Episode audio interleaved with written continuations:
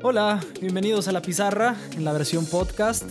Los saluda Noé Sánchez Navarro. Muchísimas gracias por estar con nosotros. Este es un contenido que realizamos desde la Dirección General de Comunicación Universitaria a través de UACJ TV. Saludo a mi amigo Abraham Flores. Hola Abraham, buen día, ¿cómo andas? Noé, ¿qué tal? Buen día. Pues mira, andamos contentos, alegres por un episodio más de la pizarra digital aquí sí. Eh, realizando pues este ejercicio de comunicación que la verdad nos gusta mucho y, y, y, lo comentaba contigo, esta versión podcast como que le agrega algo más a, a, a, esta comunicación. Me gusta mucho la versión y desde luego nos gusta más cuando nos escuchan y, y bajan el contenido de, de, de, nuestras plataformas. Me refiero al Spotify, que puedes bajar el podcast y traerlo ahí en tu celular. Que por cierto, eh, paso, aprovecho el momento para recordarles que todas nuestras redes sociales las encuentran tecleando UACJ TV Oficial, Facebook, Instagram, el mismo Spotify, Twitter y YouTube. Pero, ¿qué podemos encontrar ahí, Noé? Pues estamos preparando diferentes secciones que pueden ver en nuestro contenido extendido de la pizarra, además de otros contenidos que realizamos desde UACJ TV. En Facebook, en YouTube, en Instagram estamos presentando diferentes cosas, pero eh, hoy quisiéramos hablar un poco sobre lo que encuentran de la pizarra, ¿no? Eh, particularmente una sección que nos gusta mucho que se llama Dale Like, donde contamos las historias de alumnos egresados de la UACJ eh, que están trascendiendo, que están trabajando, que están poniendo en alto el nombre de la universidad. A todos les mandamos un saludo. Si tú eres egresado, pues muchas gracias por, eh, por poner en, en, alto el nombre de la universidad. Entonces, este es uno de los materiales que pueden encontrar en las diferentes redes sociales. Dale like. Contamos estas historias que nosotros creemos merecen ser contadas, ¿no? Este es uno de los, de los contenidos. ¿sí? ¿no? Y el otro, este, TBT, ¿no? claro. que también es uno que nos gusta mucho, donde pues ponemos este toque nostálgico. Es, eh, mayormente lo lanzamos eh, el jueves, el jueves retro, que en redes sociales es algo trending. Todos los jueves alguien pone una fotografía del recuerdo, de nostalgia y nosotros en nuestras plataformas pues ponemos, eh, ponemos por ahí una, alguna imagen de hace tiempo de nuestra universidad. Eh, la verdad también gusta mucho eso. Eh, la verdad como que nos gusta recordar algunas cuestiones y en nuestro caso el TBT funciona muy bien con la universidad. la, vez, la semana pasada de qué trató Noé? Estábamos eh, recordando el Instituto de Ciencias Biomédicas, eh, un microscopio que llegó ya en, pues hace algunos ayeres. Y pues este, este, insisto yo, este pasar por los años nos hace valorar lo que, lo que hoy se tiene. Tú comentabas, me acuerdo mucho sobre la importancia que tenía de que la universidad desde aquel momento estaba a la vanguardia, ¿no? Con, con un equipo, eh, instalar todo un laboratorio de microscopía y, y, te, y, tener un equipo que en ese momento nosotros suponíamos era costoso, ¿no? Me, y bueno, sí, se lo cobraban por kilo porque sí, no, hombre, pues, era súper caro porque son aparatos grandísimos, ¿no? Entonces, si lo cobraban por kilo, ese microscopio yo creo que era de los más caros porque estamos hablando de un microscopio enorme. Ya lo podrán ver en la fotografía si entran a nuestro Instagram o a nuestro Facebook. Ahí lo tienen esa imagen. Y, y sí, da esa sensación de que era algo novedoso en aquellos eh, tiempos, hoy en día pues es un recuerdo. Oye, bien dicen que recordar es volver a vivir, ¿no? Y cómo no, o sea, viendo los edificios, no sé si se acuerden lo que nos están escuchando, no solo de la universidad, de la ciudad, pero pasar por esos espacios donde alguna vez pues, no había nada o era otra cosa, en, en, lo particular en la universidad siempre nos representa nostalgia, ¿no? O sea, aquí había esto, ahora hay otra cosa, pero siempre pensando en hemos evolucionado y eso está padre. Exacto, esta comparación del, del hoy y del antes, ¿verdad? Uh -huh. Antes cómo estaba la calle, cómo estaba el edificio, que si empezó con un cuartito y ahora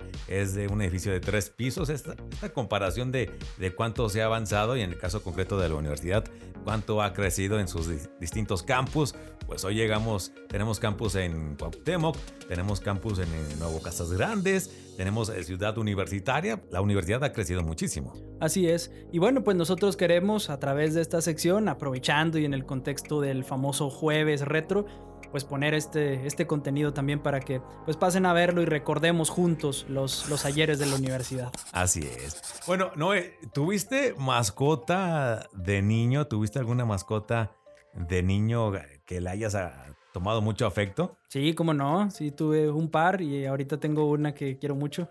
Eh, ¿Un perrito, perrita? Perrito, siempre perritos. Yo también, bueno, de, niño en la casa, ahí con mi mamá tuvimos un perro Rufo, eh, muy querido porque duró muchísimo tiempo eh, con nosotros. pero a decir verdad, en lo personal, yo no lo cuidaba muchísimo o no, lo, no estaba al tanto de él, francamente. Este, jugaba con mi hermano, con mis hermanas, tareas y hasta ahí, pero así que salir a jugar con, con Rufo, la verdad fueron pocas veces. Quien atendía a Rufo totalmente era mi mamá. Ella, le daba de comer, este, eh, por lo tanto, Rufo obedecía más a mi mamá. este, lo procuraba muchísimo. Eh, también lo expulgaba o lo buscaba para que no trajera garrapatas. Eh, y compraba, cuando se daba la situación, pues compraba su, este champú que es para cuidado de, de mascotas, ¿no? Entonces, pues sí, ciertamente lo bañaba y cuestiones de esas. Eh, pero el tener una mascota a cargo es una responsabilidad muy grande. Sí, definitivamente. Yo me acuerdo mucho y lo cuento así en breve. Teníamos una mascota, una perrita llamada Ceci. Y luego después otra eh, llamada Mayoni. Debo decirlo, en honor a un personaje de Harry Potter que ah, se, llamaba, se llama Hermione. Entonces era este, un abreviado, ¿no? Mayoni. Y en, en, el caso de Ceci yo no la cuidé, también coincido contigo, era mi mamá. Mayoni sí, y luego yo debo también confesar que eh, tuve ya cierto como mm, reserva a tener mascotas porque Mayuni murió y me di cuenta que eso era sumamente doloroso. Y los que nos están escuchando y tuvieron una mascota que murió, creo que saben de lo que les hablo. Entonces, de ahí dije jamás. Y después fueron los hijos los que me obligaron a cambiar esta opinión y tenemos una tercera mascota que se llama Sacha y bueno, con Sacha sí ha sido muy distinto, o sea, más ocupados, más preocupados por ella. Eh, pues también, o sea, ahí creo que es, es, un tema también bien cultural, ¿no? O sea, el, tema de, de, la atención digna de una, de una mascota.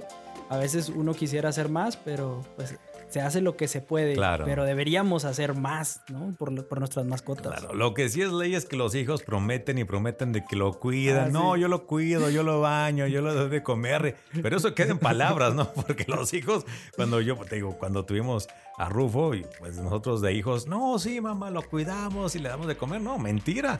Fue mi mamá la que se encargó totalmente del cuidado de, de Rufo. Pues es karma, entonces, ahora conmigo. lo tienes que cuidar ahora.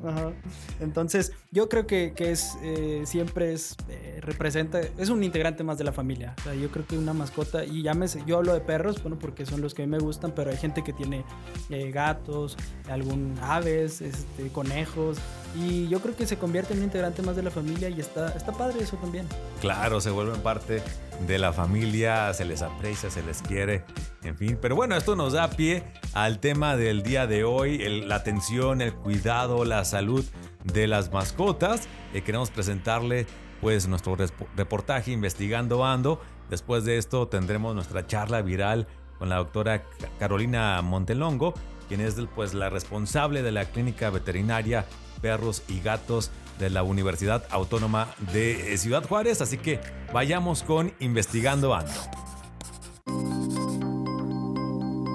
Tener una mascota implica una gran responsabilidad, ya que se trata de un miembro más de la familia que necesita de cuidado, atención y protección. Hoy en día hay muchas familias que cuentan con diferentes mascotas en su vivienda, pero desgraciadamente no todos asumen con la misma responsabilidad el cuidado de sus animales. Al inicio de la pandemia surgieron diversas preocupaciones de cómo la COVID-19 afectaría a los animales, el riesgo que podrían correr y si estos pudieran ser transmisores de contagio.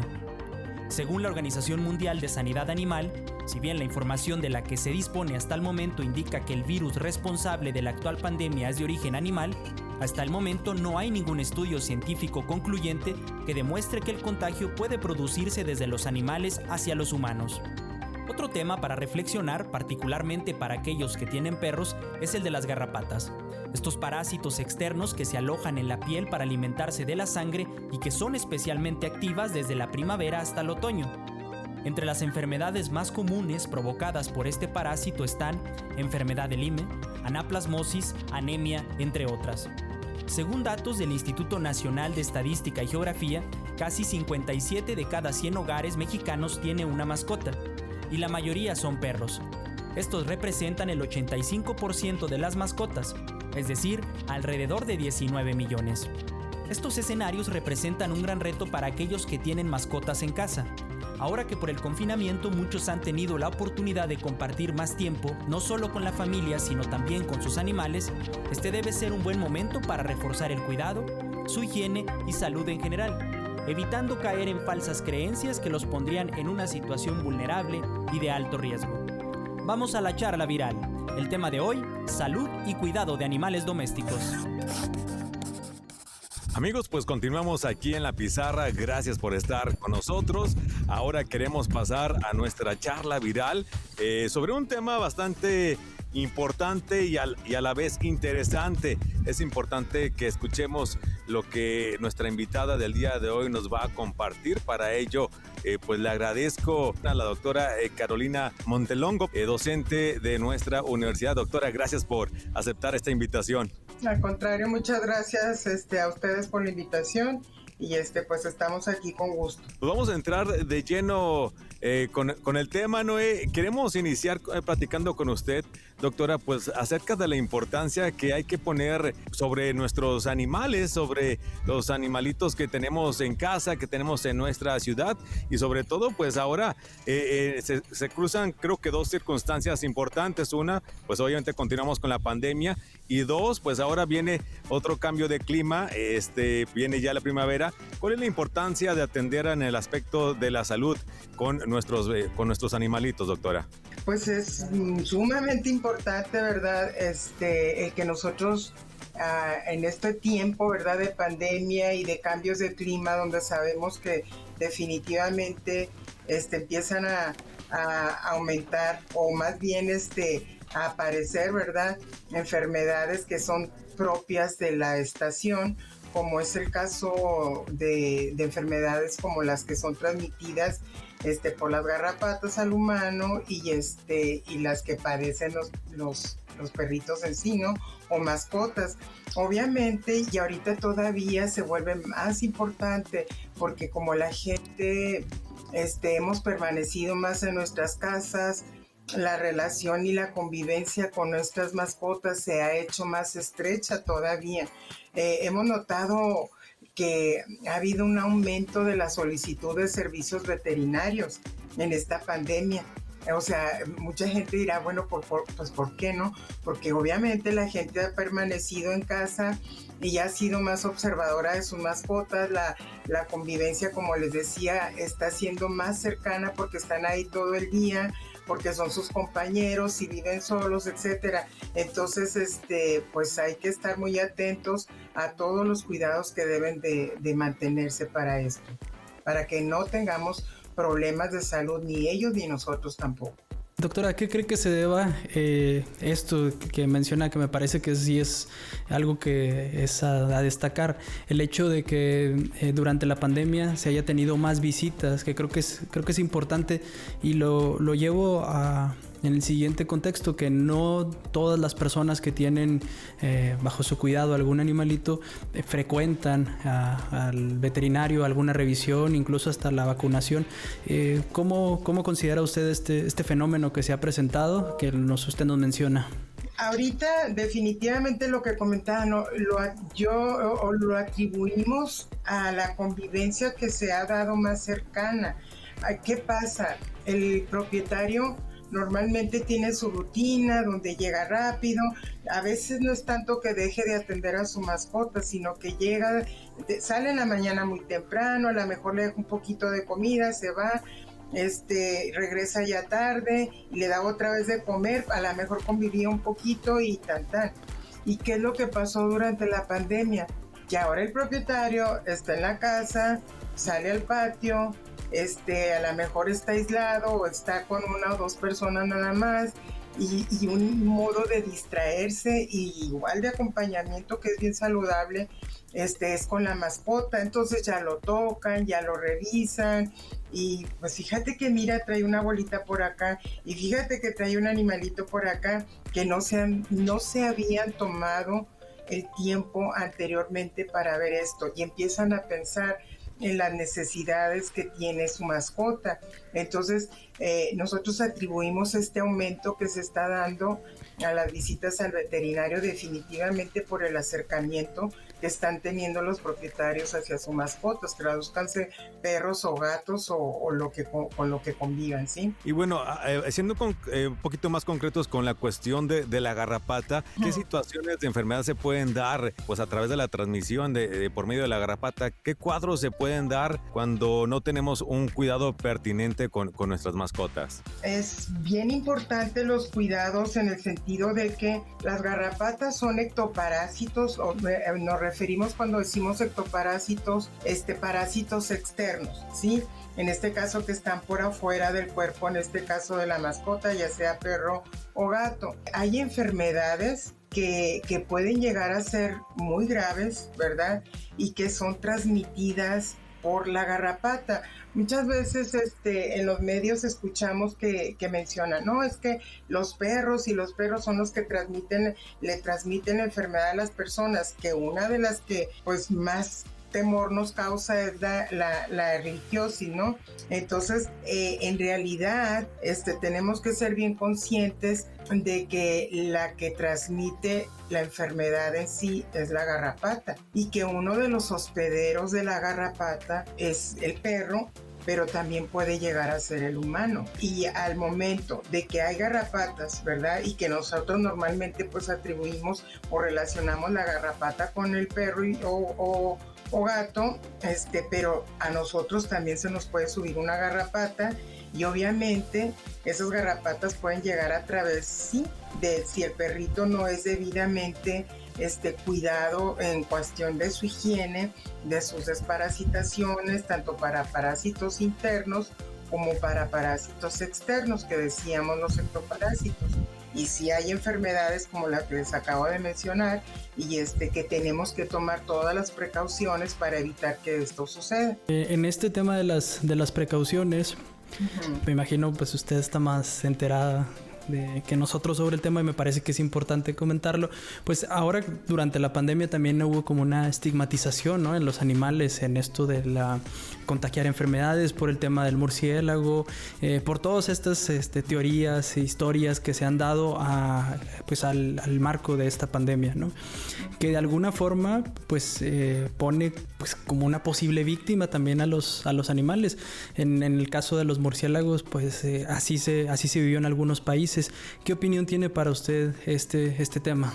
Bueno, creo que, que este sí es un tema bien interesante en el sentido de que al principio de la pandemia, pues todos estábamos, yo creo que todo el mundo no sabíamos ni por dónde nos iba a, llegar.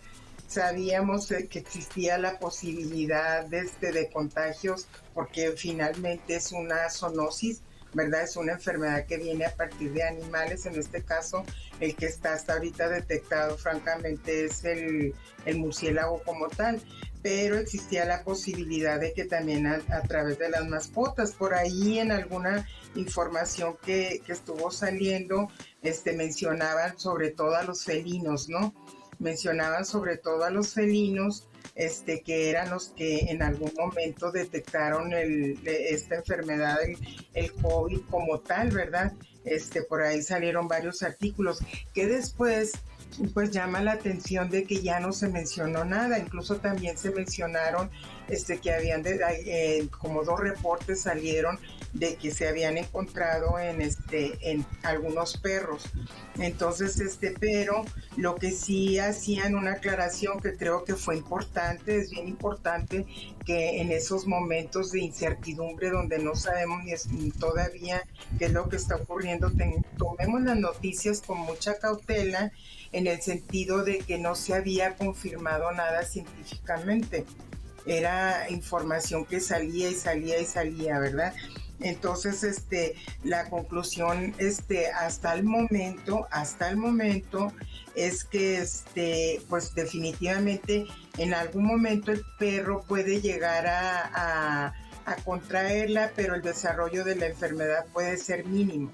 Este, yo no me atrevería todavía a confirmarlo.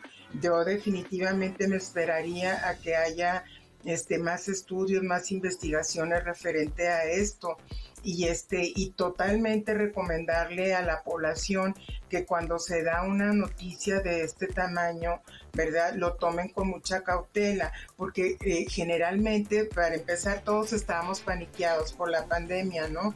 Entonces, este, y si a eso le agregamos que el único acompañante que tenía se puede contagiar, entonces, imagínense, es un sacadero de perros de sus casas, mascotas, etcétera, ¿verdad? Cuando realmente a lo mejor a los dos meses van a decir, ¿saben que Siempre no, y pues ya, ya corre a mi perro. Entonces, es tomarlo con cautela, este, tomar, pues sí, eh, en, este, en estos casos, este, ciertas medidas, ¿verdad? Pero definitivamente, este, eh, tomar siempre una noticia de este tipo con mucha cautela. En este caso, este, yo me esperaría todavía más a, más, más este, estudios científicos. Muy bien, doctora.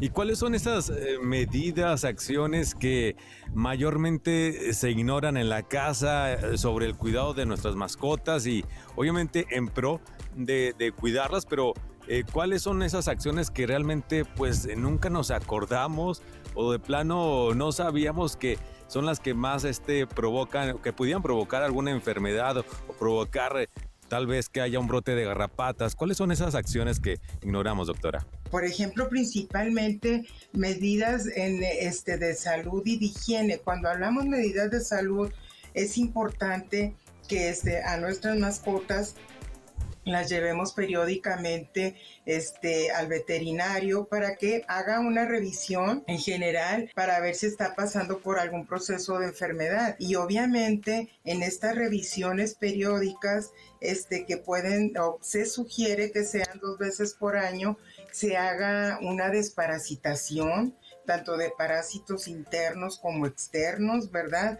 ¿Por qué? Porque muchos de estos parásitos, ¿verdad? Pueden, como ya lo mencionábamos, afectar a la salud de las personas. Entonces, actualmente, como les decía, la cercanía que, tenemos con nuestras mascotas, muchas personas tienden a, dormir incluso con ellas, los tienen arriba de las camas, este, permiten que, les, que los besen y su naturaleza es la a veces por mucho que los cuidemos y que digamos, es que mi perro nada más se come la comida que yo le doy, cuando lo saco al parque puede lamer algo que se encuentre en la calle, por naturaleza, este, los perros se lamen sus genitales no porque sean malos o sucios, realmente es porque su naturaleza. Entonces, por lo tanto, nosotros debemos de cuidar que la mascota esté bien, bien esté desparasitada, ¿verdad? Revisarlos, que eso lo pueden hacer en una veterinaria, revisar o uno mismo revisar que no traiga por ahí este parásitos, ¿verdad? Para entonces sí, este, evitar y lo mejor, ¿verdad? Antes de encontrar, pues es prevenir, es prevenir que lleguemos al extremo de encontrar este este tipo de, enfermedades y la mejor prevención es que se haga una revisión ya por lo menos, ¿verdad? Anual, pero sí, lo ideal sería que dos veces al año sucediera esto. Muy bien, doctora, pues para finalizar me gustaría que nos compartiera, por favor, eh, aunque sea de forma breve, sobre los servicios que se están dando eh, en el hospital de perros y gatos de aquí de la UACJ. Ok, este, con mucho gusto. Nosotros, bueno, ahorita aún mantenemos el, horario de, contingencia. Este, estamos trabajando, bueno, el hospital veterinario, ¿verdad? Que es a través del cual ofrecemos los servicios veterinarios, este, que cubre todo lo que es medicina interna, ¿verdad?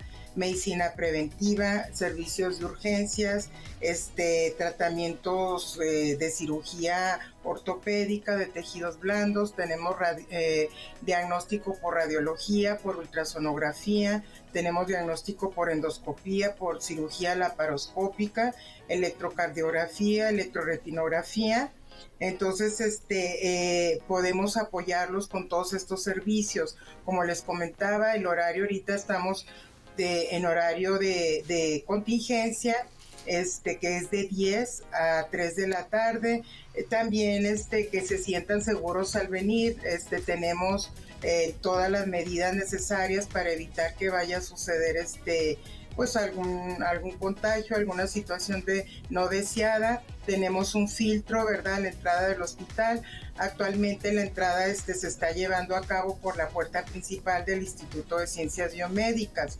Entonces, este, trabajamos de lunes a viernes y los invitamos eh, bajo cita, cita rigurosa, que es al teléfono directo 656 688 1864. 688-1864, ¿cierto? Así es. Eh, nada más agregar, ahorita que decíamos de los cuidados, hay una, agregar nada más porque es bien importante, hay que mantener la higiene de las camas y de los lugares donde pernoctan los perritos. Me refiero a su casa, este, el patio, esos hay que desinfectarlos muy bien y evitar este, juntar, ¿cómo le dicen? Cuando le dicen tilichero. sí, los tiliches o sea, evitar todo eso porque ahí es donde, donde pueden también resguardarse las garrapatas y ven al perro limpio y de repente lo ven todo lleno, pero es porque están ahí. Pues queremos agradecer a la doctora Carolina Montelongo por la, eh, la, la, información, la entrevista, por la plática. Muchas gracias por atendernos. Muchísimas gracias, con mucho gusto y sobre todo que sea de utilidad esta información que estamos dando. Con gusto los atendemos aquí. Bien, pues estamos llegando al final de la pizarra. esperamos que la hayan disfrutado tanto como nosotros. Antes de despedirnos, me gustaría mucho agradecerle a todo el equipo de producción que hace posible eh, el, contenido en general. ¿no? Nosotros presentamos una versión podcast, pero detrás de este, de este programa pues hay muchísima gente trabajando. Gracias a cada uno de ellos. Y bueno, pues antes de despedirnos también eh, recordarles que estamos en diferentes redes sociales, Abraham. Así es. Eh, bueno, por no decir todas, bueno, no, la verdad es que la mayoría, las más populares. Tenemos Facebook. TikTok, ahí te vamos, ¿no? Otra red muy interesante, el TikTok. Pero pues ahí vamos. Eh, pero por lo menos las estándar, Facebook, YouTube, Spotify, eh, Instagram, me falta una Twitter, Twitter UACJTV oficial es como nos pueden, nos pueden encontrar eh, rápidamente. Si se quieren poner en contacto con nosotros, ahí estamos a su entera disposición. UACJTV oficial. Así es, Abraham, pues un placer compartir micrófonos contigo. El placer es mío, Noé. Nos vemos en nuestra próxima. En nuestra próxima pizarra, aquí a través de Spotify. Muchísimas gracias por acompañarnos. Saludos.